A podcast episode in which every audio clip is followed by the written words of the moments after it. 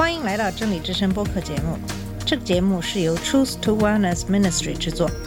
在这个节目里，我们要从一个不一样的角度向你介绍圣经和基督，带你走进一个属灵的世界。我们的节目在每个星期二、四、六更新，欢迎你的收听和关注。all the colors are the rainbow. 你好，我是马军。在上一期节目里，我们谈到了 QAnon。QAnon 是一个专门散布阴谋论的邪教，它是起源于2018年左右，主要是由川普的支持者在散布一些谣言。我的感觉是，现在的美国社会真的是让人不可理解的，感觉大家很多人已经失去了辨别真假的能力，很多人对基本的人与人之间的起码的礼貌都没有了要求，大家已经不知道什么是重要的，什么是不重要的。我在跟大家分享的对深刻的采访视频的时候，深刻提到那些募捐经理，希望能够让大家害怕和愤怒，这样他们就可以得到很多的募捐资金。对于募捐经理们这样做，并没有什么错误，他在努力完成他的工作。可是我们都知道，恐惧和愤怒是从谁而来的？当然不是从神而来的。作为基督徒，在这一点上应该非常的清醒，不要上魔鬼撒旦的当。当大家还在讨论什么样的政策是最适合这个社会的时候，我们应该想想，如果一个社会起码的道德准则都没有了，这个社会离堕落还远吗？罗斯福总统说，总统之职主要是一股道德领导力，可是我们现在的总统却是破坏整个社会道德的主要力量。只要是跟他意见不合的媒体，都被冠以假媒体之名，严重挑战了整个社会和平的基础——信任。导致现在没有人信任媒体，人与人之间没有信任。今天的美国的信息文化已经恶化到不可救药的地步。根据德国马歇尔基金会的最近一项研究，自2016年以来，美国人在社交媒体上消费的虚假新闻或伪装的虚假新闻数量增加了两倍多。很多社交媒体像脸书成为传播虚假信息的主要渠道。更令人沮丧的是，美国人对完全虚假的新闻的需求还在继续增加，比如关于当前疫情的假新闻。同时，川普还在严重侵蚀人们对政府机关的信任。对于美国疾控中心的建议，川普都带头反对，导致很多民众不相信科学，不相信疾控中心的建议，不戴口罩。这就是为什么导致美国在新冠的流行期间，我们的感染人数和死亡人数都牢牢的。把守在世界的第一位，迄今为止，二十多万人已经因为新冠丧失性命。可是很多的基督徒为了达到他们在法律上让堕胎违法的目的，全然不顾一切和川普达成协议。为什么基督徒赞同拥护生命权而反堕胎，但是在其他的政策上却和共和党很多的政策一致？这种行为是非常虚伪的呢？虽然他们赞同拥护生命，可是，在其他议题上却没有和拥护生命保持一致。比如，在很多共和党主导的州都有死刑，像德克萨斯州。那么，按理他们应该拥护废除死刑，但是他们没有。就在今年，联邦政府还执行了几起死刑事件。如果他们是拥护生命，那么每年那么多人因为大规模的枪击案件而丧失生命，那么他们应该坚决支持枪支管制。如果他们拥护生命，那么他们就不会支持出兵伊拉克，因为伊拉克战争不知道多少无辜的生命就这样逝去。你认为那些别的国家的人民不是神的儿女吗？他们难道不应该受到保护吗？如果他们拥护生命，他们应该干涉也门危机，因为在那里才是真正的人道危机。人们没有食物，很多人都饿死了。如果他们拥护生命，他们应该反对政府把申请政治庇护的儿童跟他们的父母分开，反对把儿童关进集中营。迄今为止，已经有至少七名儿童在美国政府的手里失去性命，五百多名儿童没有办法跟他们的父母团聚。如果他们拥护生命，他们应该知道戴口罩可以降低传染的几率，可以挽救人们的生命。可是很多教会和基督徒是第一个站出来反对戴口罩的。反对政府的居家隔离，如果他们真的去教会聚会，也无可厚非。可是戴口罩并不妨碍他们聚会啊，为什么不要戴口罩呢？这时候的借口就是他们有选择的权利，也就是说，当需要他们戴口罩而挽救他人生命的时候，拥护选择权就占了上风。可是为什么每当一说到堕胎的时候，怀孕的妇女就没有了选择权，生命权利就成了第一位了呢？这样的虚伪两套标准对待不同的事情，真的是圣经中所说的假冒为善了。在这样一个混乱的年代，怎样才能在混乱之中保持清醒的头脑，认清什么是事实，什么是虚妄呢？我想，我们只要从圣经中找到答案。在马太福音七章十二节有这样的经文：所以无论何事，你们愿意人怎样待你们，你们也要怎样待人，因为这就是律法和先知的道理。我为什么要提到这个经文呢？这个经文跟我们辨别真理有什么联系呢？我们知道，现在其实很多的问题是虚伪，两套标准来看待问题。这时候，我们很容易被各种各样的会激起人们愤怒和恐惧的信息所迷惑。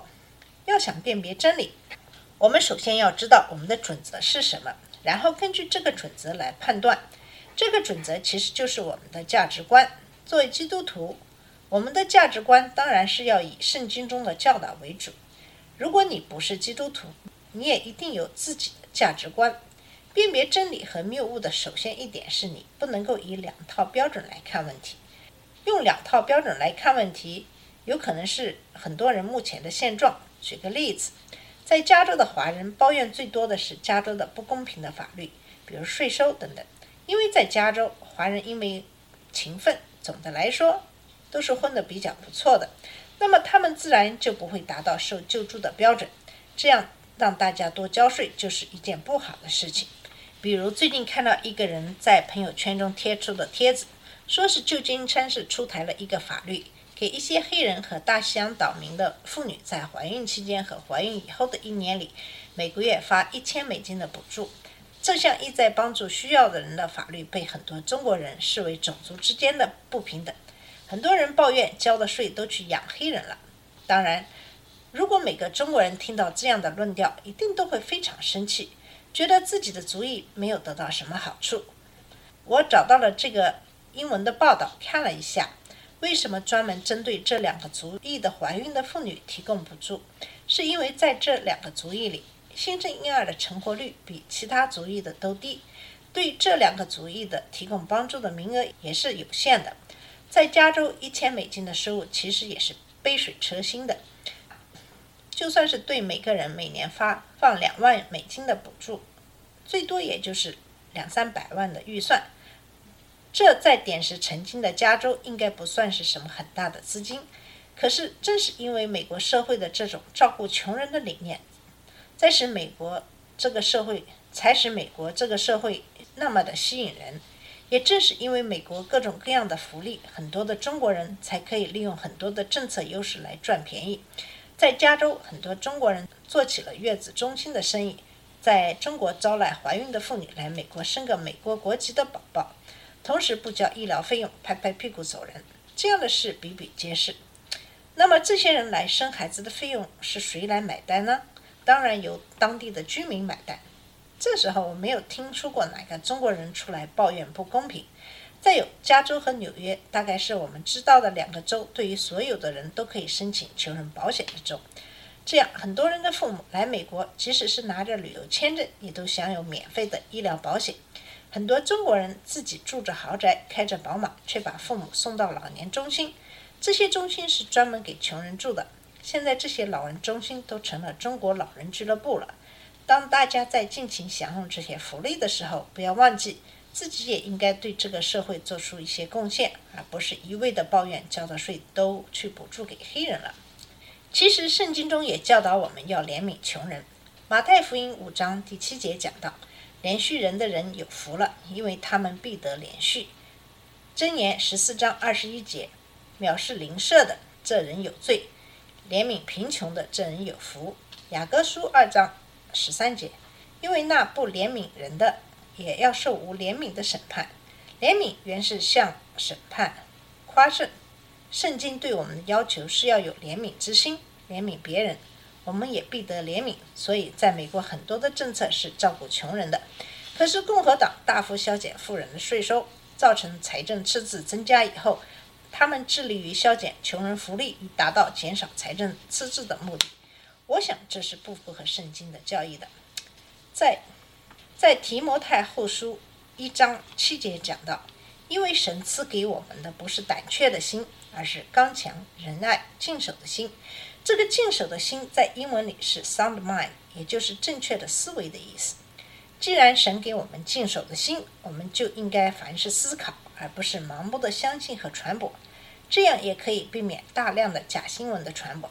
同时，很多事情只有我们经过自己的思考和研究，才可以真正了解事情的真相，而不是人云亦云。比如，很多加州的中国人抱怨把加州最低的盗窃限额提高到九百五十美金，也就是说，盗窃额小于九百五十美金的免于起诉。每个州的限额不同，目前只有四个州从一九八零年以后没有修改这个限额。其中一个是佛罗里达州，这个州的最低限额是三百美金。全美国这个限额最高的州是威斯康星州，两千五百美金。也就是说，盗窃小于两千五百美金的不予起诉。如果考虑加州的生活水平和物价，加州的九百五十美金应该等同于其他州的大约五百美金左右。所以这样看来，加州也并不是最糟糕的州。